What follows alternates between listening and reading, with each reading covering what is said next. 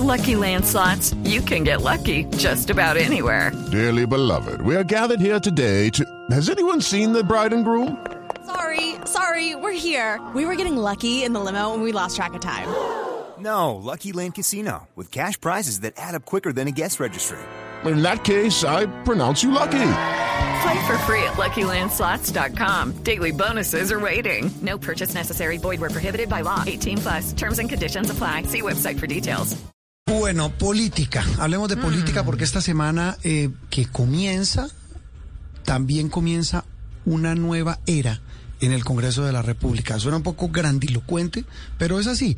Se instalan las sesiones, hay una nueva legislatura, pero además se posesionan los congresistas que fueron elegidos el 13 de marzo. Eso es lo más importante. Claro, y además que es la primera vez que también los congresistas de izquierda pues tienen eh, tantas curules en el Congreso y justamente esta semana que pasó se reunieron esos congresistas con los ministros designados para ir estableciendo las prioridades, reforma tributaria y reforma rural será de lo primero, reforma de la salud tal vez el siguiente año.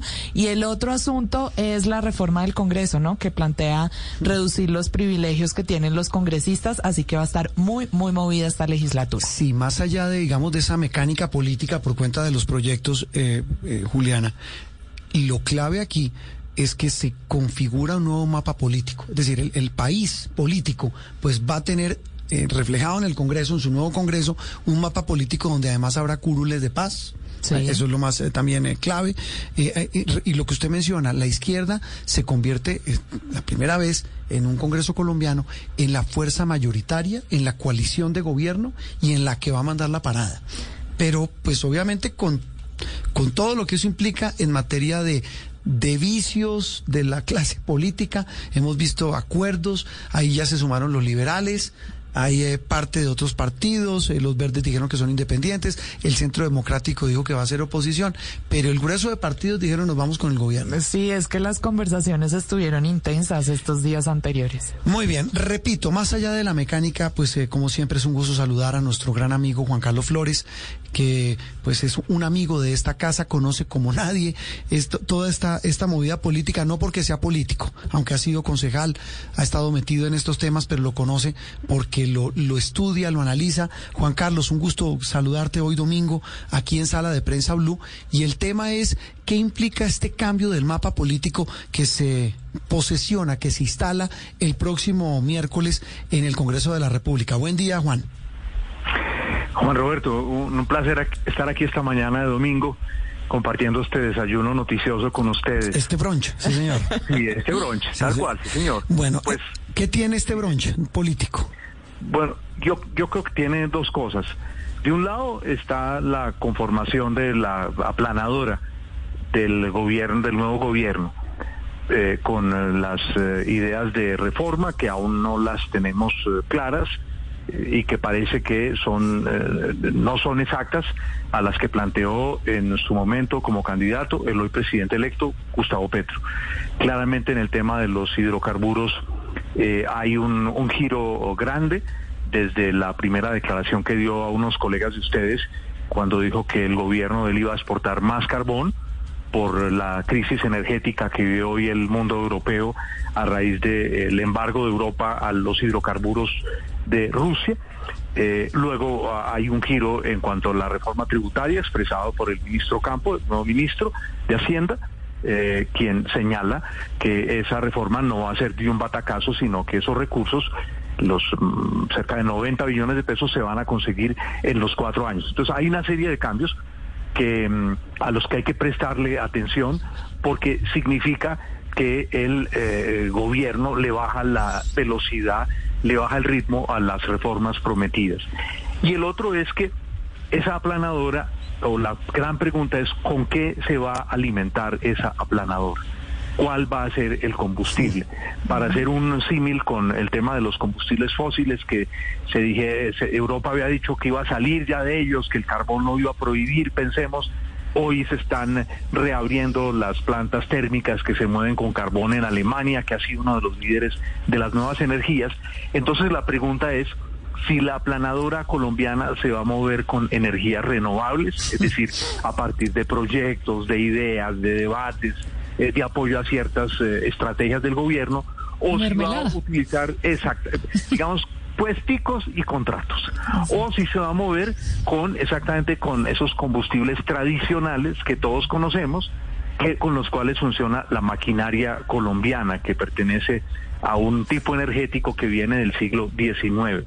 Entonces, fíjense ustedes que se combinan esas dos cosas. De un lado, unas ideas interesantes que va, eh, ya se ha hablado de ideas en el caso del, del Ministerio del Medio Ambiente, unos propósitos, la nueva ministra de Cultura ha dicho la cultura necesita más recursos.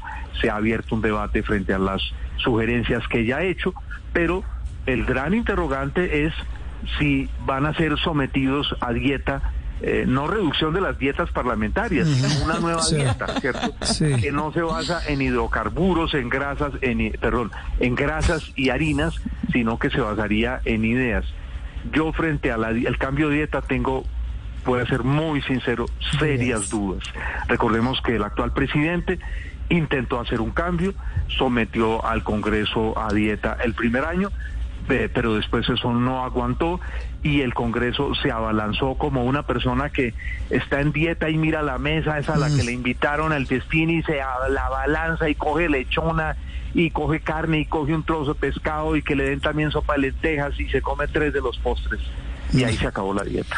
Profesor Flores, bueno, para seguir hablando con términos de brunch y culinarios, ese ponqué del acuerdo nacional estaba un poquitico extraño, ¿no? Porque tiene unos ingredientes inesperados, entre ellos el, esta semana pues también vimos al Partido Liberal que, que como sabemos, eh, ha sido muy crítico con Gustavo Petro en el pasado, eh, estuvo apoyando a Federico Gutiérrez eh, y le quiero preguntar, todo esto, digamos, este escenario tan idílico con el que se está encontrando Petro, ¿qué tanto ayuda a la salud de la democracia, digamos, no, no sé cuál va a ser el contrapeso de Gustavo Petro y además de eso, cómo quedan parados los partidos, los partidos nacionales. Mm. Eh, en, primer lugar, envían un mensaje claramente el Partido Conservador, el Partido Liberal, es que son partidos sin ideología. Lo único que tiene, quieren tener es tener un lugar en la mesa del banquete y un lugar privilegiado. Por supuesto, Petro quiere sacarle jugo a esa ausencia de ideología, el que es un hombre que se mostró como ideológico a lo largo de estos últimos cuatro años para garantizar la estabilidad de su gobierno. Pero resulta que hoy ya no todo se juega en el terreno de la política, que hay otros campos donde se juega y se está jugando además de manera dura. Un campo de esos es el de los metapoderes las grandes riquezas de Colombia que todavía tienen serias dudas sobre el gobierno del presidente electo. Step into the world of power, loyalty and luck. I'm gonna make him an offer he can't refuse. With family, cannolis and spins mean everything. Now, you wanna get mixed up in the family business. Introducing The Godfather at chapacasino.com. Test your luck in the shadowy world of The Godfather slot. Someday I will call upon you to do a service for me. Play the Godfather. Now at Chumpacasino.com. Welcome to the family. No purchase necessary. VGW Group. Void where prohibited by law. 18 plus. Terms and conditions apply. Presidente Gustavo Petro. Eh, y eso se ha manifestado en eh, la disparada del dólar. Eh, el dólar se dispara no solamente porque la clase media busque unos ahorros, entonces el presidente electo dice, no compren dólares que van a perder esa platica, no eh, la, clase media no tiene tanta plata para comprar tantos cientos y cientos millones y millones de dólares. Eso son jugadores mucho más grandes. Entonces, la gran pregunta es si los políticos llegan a acuerdos, pero y los metapoderes, y voy a hablar de, de, dos, de dos grandes temas. Uno es la progresividad en los impuestos que ha sido anunciada, que es un fenómeno mundial. Ustedes saben que ese debate existe en los Estados Unidos, que ese debate ha sido planteado en Francia, pero aquí eh, eh, claramente los vaivenes del dólar reflejan una insatisfacción de los metapoderes, los grandes poderes económicos frente a ese tema. Y, y, el otro asunto claramente es el de la gallina de huevo de los grandes grupos económicos del país, que son los fondos privados de pensiones. Recordemos que frente a esos fondos hubo un mensaje fuerte del candidato Petro y, eso fíjense ustedes que eso no se ha resuelto. Frente a eso el gobierno no, no, no, no ha dicho nada que aclare el juego. Entonces, yo creo que vamos a tener de un lado pues este festín patriótico, para llamarlo de alguna manera, la concordia nacional de todos para sentarse a la mesa del banquete del gobierno, pero al mismo tiempo está ese hecho. De los metapoderes, grandes metapoderes económicos. Y de otra parte está lo que anotaba una persona muy cercana a Petro, que fue su director eh, de temas sociales, su director de temas sociales, secretario en Bogotá, Jorge Rojas, quien antes dirigiese, ustedes recordarán hace muchos años el CODE, esta cosa que era para los, los desplazados de la violencia. Y él señaló en entrevista con unos colegas de ustedes que él, eh, asistiendo a los primeros diálogos regionales, sintió miedo de las inmensas expectativas que tiene la ciudadanía. Y fíjense ustedes que en estos momentos los que están sentados a la mesa de la decisión política son los políticos. Los diálogos regionales no hay una evidencia, bueno, y el poder de esos diálogos regionales, ¿cómo se va a manifestar? Eso, eso va a ser simplemente para contentillo o de allí se van a salir unas propuestas que se van a traducir en hechos reales. Entonces fíjese usted que hay tres grandes jugadores y dos de esos no están claramente sentados hoy a la mesa del poder. La mesa sigue siendo, de reparto sigue siendo la mesa tradicional, la mesa de los políticos, pero esa mesa hace ya muchos años que no abarca toda Colombia. Juan Carlos, pero justamente esa dinámica entre los jugadores que usted menciona está llamada a ser liderada al fin de cuentas por el pacto histórico, que es eh, el partido de gobierno, y que llega a iniciar esta legislatura ya con algunas discrepancias por cuenta de la postulación de Roy Barreras como presidente del Senado. ¿Cómo ve usted ese rol de ese partido para poder mover estas fichas que usted nos acaba de mencionar que necesita de forma tan? Mm. Voy a ser despiadadamente franco. En el partido o en la coalición de partidos eh, del pacto histórico no hay nadie que tenga el peso eh, de, Gustavo Petro. Esto se parece al partido de Uribe. En el partido de Uribe no hay nadie que tenga el peso de Uribe. Y se vio claramente las votaciones. Los senadores más votados, los votos se los puso Uribe y los que intentaron hacer oposición eh, dentro del centro democrático recibieron la menor cantidad de votos posibles. De manera que seguramente habrá eh, sectores con mucho disgusto. Claramente el senador Bolívar parece liderar ese sector. Pero ¿cuántos eh, hubo en la Segunda Guerra Mundial? hubo una pregunta cuando al, al, caudillo de, de, la Rusia comunista, de la Unión Soviética, le hablaron de hablar con el Papa y él respondió y dijo, ¿cuántas divisiones tiene el Papa? Y desapareció el Papa de las menciones. Entonces aquí el asunto de fondo es cuántos votos tiene la gran mayoría de senadores y representantes del pacto histórico. Claramente, en el 80% de los casos fueron elegidos no por su trayectoria, no por sus votos, sino por Gustavo Petro. De manera que yo siento que los, los problemas para Petro están por fuera del mundo de la política, porque los políticos colombianos se venden por un calado. Y claramente el expresidente Sargaviria demuestra que, que no tiene ninguna ideología. Él ha sido de todas las corrientes políticas desde hace 30, 40 años. Ha sido pastranista, uribista, en fin. No me voy a, demorar en eso. Yo, yo insistiría en que al lado de este juego político hay otro juego, tanto o más importante que el juego político. Hoy el principal problema de Petro es el temor de los grandes jugadores económicos. Eh, el ministro Campo ha tratado de desactivar esos miedos, pero aún no lo ha logrado porque ellos siguen sin ver, bueno, ¿y cuáles son esas, esa reforma tributaria en concreto? ¿Cuál es y qué van a hacer ustedes con los fondos de pensión? Y luego está, sí. no, adelante, adelante. No, y luego está, insistiría sobre eso, es que me llamó, mire, me llamó poderosamente la atención la declaración de Jorge Rojas, que es un petrista de primera línea cuando dijo, me da miedo la esperanza tan grande que tiene la gente.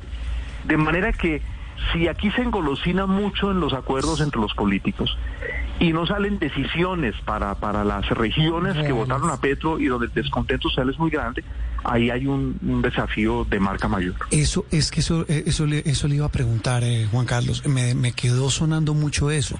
E, ese digamos la, la, expectativa tan grande que hay de cambio. Mire que esta semana en el Inbamer Gallup, pues la, la popularidad, la imagen favorable del presidente electo, pues se disparó en frente a una medición y otra, lo que demuestra que esta expectativa sigue subiendo. Me genera mucha inquietud lo que usted plantea y es cómo eh, debe llegar a gobernar el presidente presidente electo a partir del 7 de agosto, prácticamente desde el 20 de julio, Juan Carlos, porque es que se posesiona un Congreso que es em, en buena medida de él, de su partido, de su coalición. ¿Cómo gobernar y cómo mover los hilos en una situación tan compleja como esa, con ese temor que genera entre unos sectores y con una expectativa tan alta que genera en otros? Hmm. Tiene usted razón. El, estas encuestas altas, por ejemplo, las ha vivido hace unos meses el, el nuevo presidente de Chile, Gabriel Boric. Eh, también la cifra, sin mal no recuerdo, es muy similar a la que tiene el presidente electo Gustavo Petro, porque claro, son gobiernos que generan expectativas. Miren un, dato bien interesante. Yo en lo que tengo memoria, nunca había visto a gente que está absolutamente lejana de la política tan interesada en el nombramiento de los ministros. Hay una, digamos, hay una actitud mayoritaria nacional de desearle a Petro buena suerte en su gobierno. Eh, sentimos muchos colombianos que las cosas marchan mal y que, que, el que le vaya bien al gobierno puede resultar catastrófico para todos nosotros. Pero al mismo tiempo, esa, esa, esa, esa declaratoria de esperanza es siempre una declaratoria muy frágil y la pueden subir o bajar o mantener en su nivel las acciones del gobierno. Eh, eso frente a la gran mayoría de nosotros. Y al mismo tiempo, eh, en, el, en Chile han ocurrido dos fenómenos. De un lado, una parte de, digamos, de los que no eran del, del, núcleo duro de la primera vuelta de Gabriel Boric se le fueron eh, y se, reduje, se redujo sustancialmente la popularidad de su gobierno. La figura más popular de su gobierno es el ministro de Hacienda, que es un hombre que podríamos decir de centro, incluso un poquito de centro derecha. Y, y al mismo tiempo, los jugadores económicos siguen insatisfechos, no solamente con el presidente de Chile, sino con la Constitución.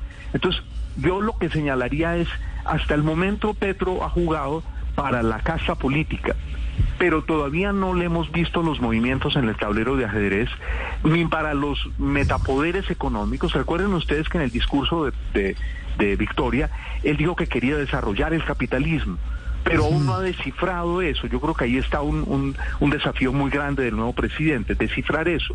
Y al mismo tiempo, las regiones donde él ganó fueron regiones de la mayor radicalidad en las protestas, la mayor radicalidad. Cali fue un epicentro de radicalismo en las protestas, Bogotá fue un epicentro de radicalismo en las protestas, de manera que esos votantes de él, él es el líder indiscutido de la izquierda, pero esos votantes esperan algún tipo de, de cambio. Yo, yo camino frecuentemente por el centro de Bogotá y paso por por el ICETEX y veo a los jóvenes y a sus padres entrando allí. Entonces, esos, esos van a querer, bueno, ¿cómo es que usted nos va a garantizar el acceso gratuito a la educación?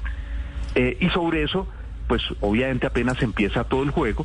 Yo creo que esa, es decir, yo, yo, yo insistiría, sé que los expertos en política decía, dirían, Flores está equivocado, pero sí. yo lo que digo es, el juego ya no se realiza en el tablero de los políticos exclusivamente. Sí. Hay, esto es como esas competiciones en los Juegos Olímpicos, recuerdan ustedes, donde en el estadio al mismo tiempo hay, hay una carrera, hay un salto largo sí. y hay alguien que está lanzando la bala en el otro extremo del estadio. Es decir, son varios escenarios a la vez y estamos prestándole demasiada atención al escenario de los políticos y se nos ha olvidado el meta escenario cuyos jugadores la gran mayoría de la ciudadanía no conoce, que son los grandes conglomerados económicos del país, y el escenario que advirtió Jorge Rojas, el de las inmensas esperanzas regionales de cambio. Pues en eso, en eso consiste gobernar, ¿no? En, en, en, en manejar todos los escenarios. Y eso seguramente, pues lo, de eso estaremos hablando en los próximos días. Juan Carlos, feliz domingo, feliz eh, desayuno, brunch.